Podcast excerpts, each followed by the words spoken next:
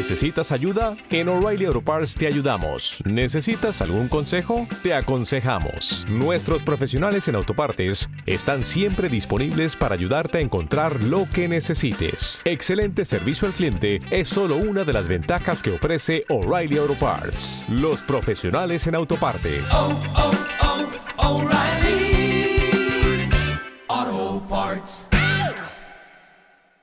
Oh, mamá. Todo esto de aquí es el producto de, de la selección más bestia de mi vida. Siete obras de 40 que me he leído, loquísimas, y, y con todo metería mil, miles más, miles más. Es que vaya mes, vaya mes. Esto es un curro, ¿eh? Lidra, mangurrianes y campurrianas, ¿qué tal estás? ¿Todo bien? Espero que bien, que te hayas leído muchas cosas y que estés preparado para nuestro repaso con los 7 mejores cómics del mes de octubre, un mes muy bestia porque tuvimos un aluvión de novedades. Por culpa del Salón del Manga de Barcelona, que, bar, qué barbaridad, qué barbaridad, qué de cosas salieron, madre mía, y también, eh, además es que ha salido cosas buenas de indie, de americano, de todo, ha sido una puta locura, eh, hemos tenido que leer mucho, seleccionar mucho, y con todo seguramente para dentro de poco haré otro vídeo también sacando buenas recomendaciones del Salón del Manga, porque es que hay mucho manga que recomendar muy bueno, aquí meto dos, pero me he dejado muchos que son muy buenos, y por lo tanto es que mi talk me obliga a hacer un vídeo extra por ahí toda la movida nipona que ha salido. Que hay cosas brutales. ¿Qué mes, eh? Estáis picando todo con Akira, ¿eh? Sí que ya lo sé yo, ya lo sé yo. Vamos al lío. Tomos y grapas. Tu programa de cómics. Todavía estoy sudando, todavía estoy bajando calorías de todo el tochal que estoy leyendo, porque octubre había mucha, mucha calidad. La primera de estas novedades que traigo es este tomito amarillo que hace, que poco voy a hablar ya por aquí de él, que es esta edición nueva que ha salido, edición original de Akira, muy buena y una auténtica obra maestra del manga y del cómic Kazuhiro Tomo, petándolo muy fuerte. Os lo enseñaba con detalle esta edición ahí en ese vídeo, dale, dale caña que está muy guapo. Y pasamos a la parte indie, en este, bueno, en verdad no hay parte, no hay ningún orden, pero sí que una gran y muy buena recomendación, posible, bueno, película nueva y próxima que va a salir en Netflix, pero eh, tenemos ya en cómic The Old World que se pedía bastante, están saliendo las cositas de Greg Ruka ahí poquito a poco, como Black Magic que salía hace no mucho, y tenemos esta vieja guardia, la vieja guardia, como han traducido aquí Norma, y tenemos aquí, aparte del señor Greg Ruka, mira que se me tomo, eh, mío, se ha quedado blandico, es que la tapa blanda es lo que tiene. Y tenemos por aquí también al señor Leandro Fernández, Escuela Argentina, os va a sonar mucho si no le conocéis, a los trazos de Eduardo Riso, se parece muchísimo, pero veréis que tiene su personalidad propia y unos planos, una composición, una narrativa que vais a alucinar. Sí que es un dibujo que a priori parece demasiado sencillo, parece demasiado esquemático, pero una vez entréis vais a alucinar, porque esos planos que tiene, ya no solo composición de páginas, sino también la composición de plano, es que vais a flipar. ¿Qué cosas hace este hombre? Brutal. Y en la vieja guardia se nos presenta una cosa pues muy sencilla, mucho de acción. Vamos a tener trazas de thriller, pero sobre todo lo que nos van a meter aquí es el tema del género de aventuras. Tenemos a cinco personas que son inmortales. Tenemos gente aquí que lleva viva más de 2000 años. Depende cada uno, cada uno ha despertado en algún momento. En algún momento se han dado cuenta estas personas que son inmortales y veremos cómo que en verdad no es que sean inmortales, en algún momento fallecen. Lo que pasa es que no les llega la hora como a todos nosotros, sino que a lo mejor les llega a los 200, a los 2000, a los 3000, a los 6000 años, vete a saber, ¿no?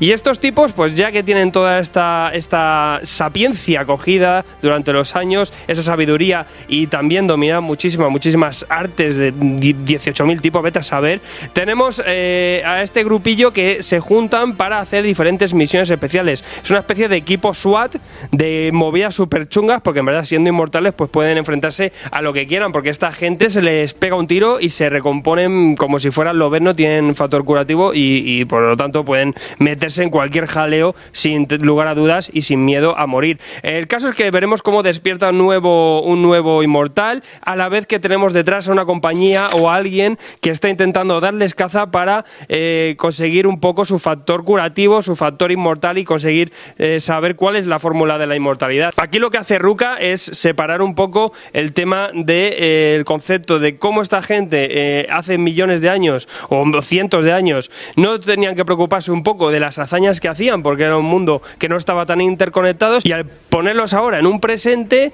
tenemos el problema de que está todo el mundo conectado y enseguida todo el mundo va a descubrir su secreto. Por lo tanto, no pueden hacer su trabajo eh, de aquella manera. Además, tenemos el hándicap de unas personas atormentadas que no pueden morir nunca. También eso es lo que conlleva. También un poco que se, se explota mucho también el tema de los vampiros, que también son inmortales. Y tenemos muchas, muchas más cosas. También flashback, donde veremos el origen de estos personajes, las interrelaciones que hay entre ellos, que están cada personaje desarrollados perfectamente. Greg Ruka hace muy bien todo. Aquí planta las bases el señor Greg Ruka de estos personajes para más adelante darnos muchísimo más y sobre todo, pues como decimos, ambientado mucho en el mundo de la historia y en el mundo de las aventuras. Un cómic muy muy entretenido, un gran blockbuster y sobre todo pues eh, con el maestro Greg Ruka de fondo, qué más quieres. Y sigo con el indie un rato y me voy en este caso a Aftershock, y ya sabéis que Aftershock pues es que siempre acaba pasando por aquí. Y en este caso digna mención que es este A Walk Through Hell, eh, me encanta que Planeta por fin pone los títulos originales, Garth Ennis y Goran Suzuka, eh, también Goran Suzuka super majo,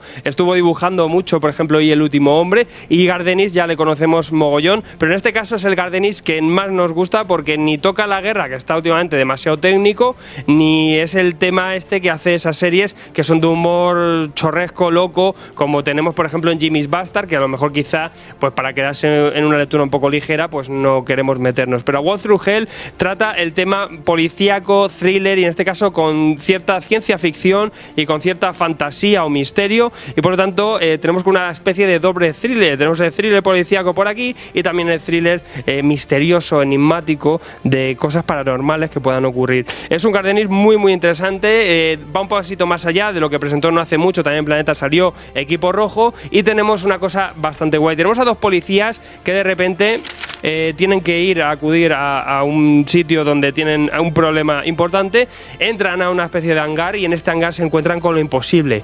Un compañero está eh, directamente apuntándose con un encañonándose con una pistola en la cabeza, la tiene reventada y en verdad no está muerto. Esto hace que, ya nos creemos ciertas dudas, pero también iremos poco a poco al pasado eh, en modo flashbacks a, ver qué tipo de conexión hay con un caso que estos personajes, estos dos policías, eh, tuvieron en su momento. Es una lectura que al principio nos puede descolocar un poco, también las, los lenguajes o los diálogos que suele aplicar Cardeni, ya sabéis que él es muy tarantinero también, se va a veces por la rama, por lo tanto nos descoloca un poco, pero está pensado para entrar un poco en este juego policíaco y poco a poco darnos las pistas de lo que va ocurriendo. Con todo el primer tomo nos presenta un poco lo que ocurre, ya empiezan a pasar movidas muy raras, es un cómic con una atmósfera muy diferente y sobre todo que descoloca mucho al lector. Una lectura muy buena, la coloco al nivel de Shipwreck, que también era una obra rayante, pero ahí está. Y esta serie que por ahora es, serie abierta, veremos qué más nos preparan, porque además también el, ambiente que la han metido Goran Suzuka aquí me gusta muchísimo. O sea que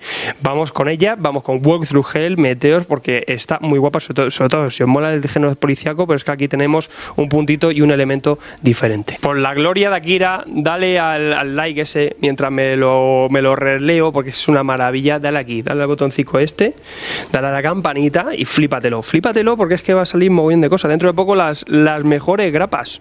Van a ser todas las grapas que han salido. Vamos a hablar de House of X, pero es que también hablaremos de todo lo nuevo de DC, que hay cositas nuevas, como por ejemplo a continuación de Murphy en Batman. Nada, tú tienes que darle ahí y ya está, y no perderte el siguiente vídeo. Ni este ni ninguno, porque es que vamos aquí con todo el jaleo.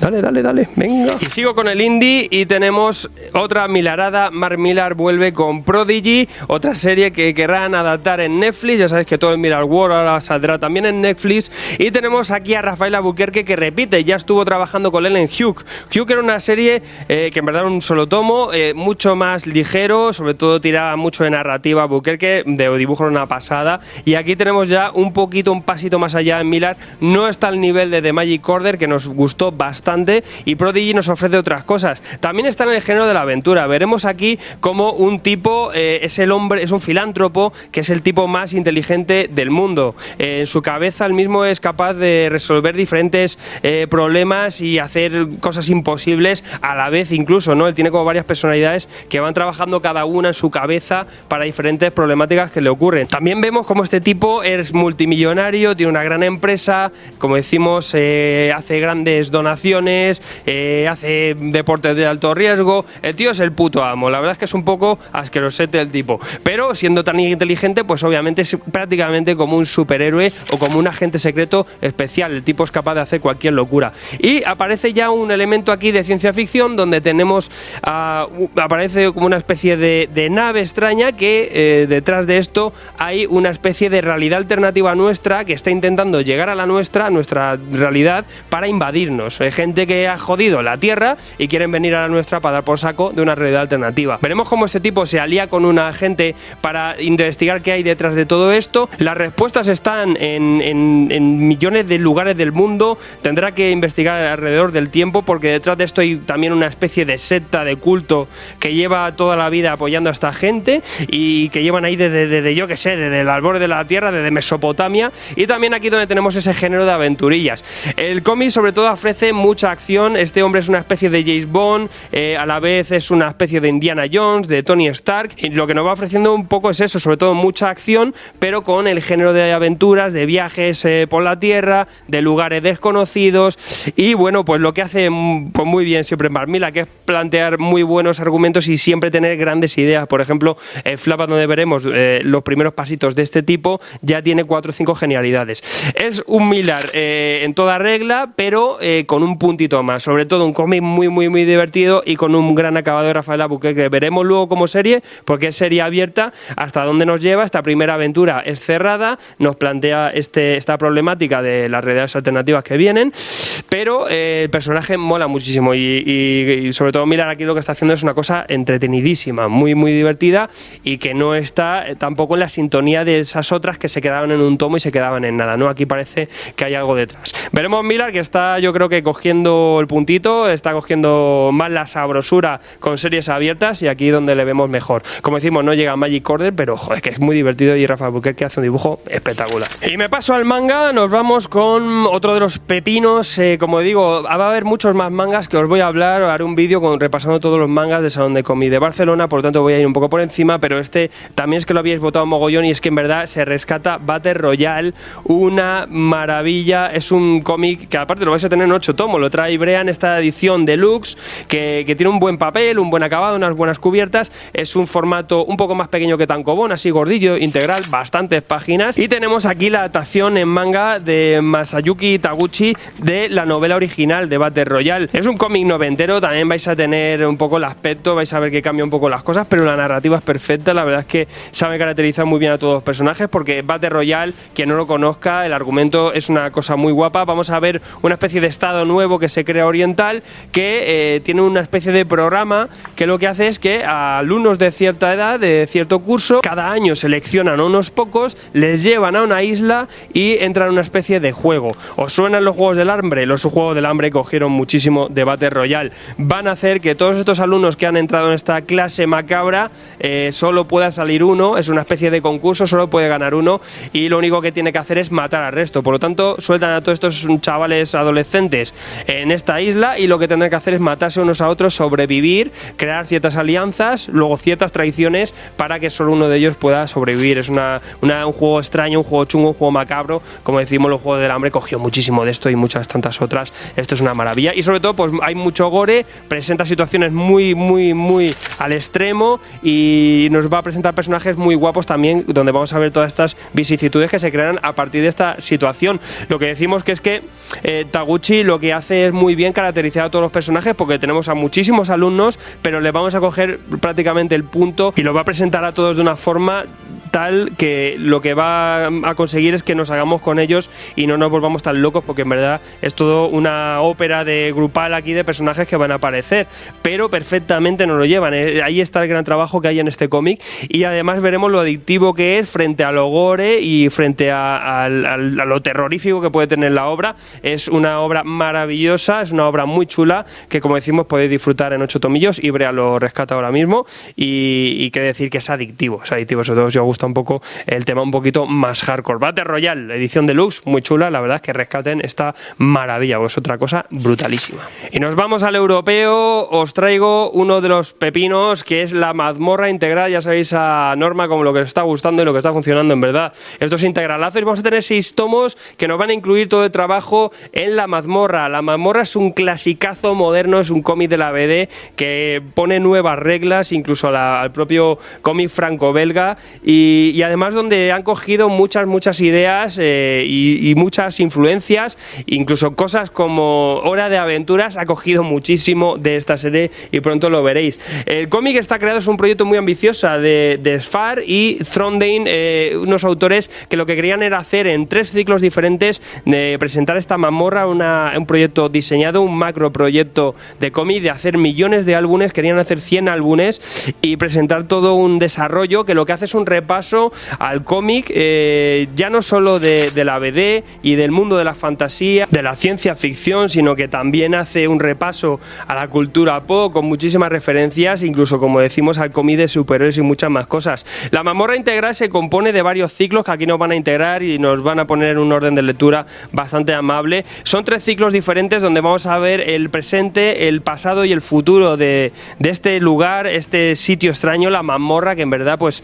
si, si conocemos Daños and Dragons ya sabemos que es una mazmorra, ¿no? La mazmorra es este sitio, es una especie de castillo lleno de galerías, lleno de, estancias, lleno de lugares con mil peligros para los aventureros que se acercan a, a ella, a enfrentarse a todo eso, a conseguir alcanzar la gloria. Y veremos cómo la mazmorra funciona por dentro y tenemos aquí diferentes personas que son los que llevan eh, la dirección de la mazmorra, por así decirlo, y varios personajes que van a pasar por aquí, eh, que lo que hacen sobre todo pues es darnos mogollón de aventuras, de fantasía y del género heroico sobre todo. Eh, lo que tenemos aquí sobre todo son lecturas muy divertidas, pero que no hay que pasar por alto porque coge muchísimo de, grandes claves, de grandes clásicos de, la BD, como por ejemplo Torgal y o Conan incluso, y, los actualiza, le da un 2.0, le da un punto más amable, le da un punto mucho más divertido, le, le, da ese puntito también de humor y vamos a tener diferentes historias que sobre todo pues lo que recoge es un poco todo, ¿no? Eh, con un estilo muy indie, con un estilo que se salía de las normas en su momento y que abrió también campo a que experimentasen un poquito más los autores en la BD contemporánea de, toda la vida, ¿no? Que estaba un poquito quizá más cerrada en sí misma. Y tiene cosas maravillosas, como decimos, si os gusta la fantasía, eh, meteos con ello porque es otro gran cómic de este género. Y además con muchísimas referencias. Y ya te digo que saldrá en seis tomitos y la verdad es que es una maravilla, esto salió en tapas blandas y fueron saliendo los álbumes, son muchísimos, eh, pero en seis tomos integrales lo vais a tener todos porque llegar a los 100 números no llegaron, era una locura hacer 100 álbumes, se quedaron unos 30 y algo con algunos espinos, también pasará por aquí algún especial que estaba incluso Manu Lacernet, aquí hay cosas muy guapas y bueno, en tres integrales que si os gusta el género mm, no dudéis en meteros porque también es que es una lectura que vais a aprovechar mucho porque está brutal.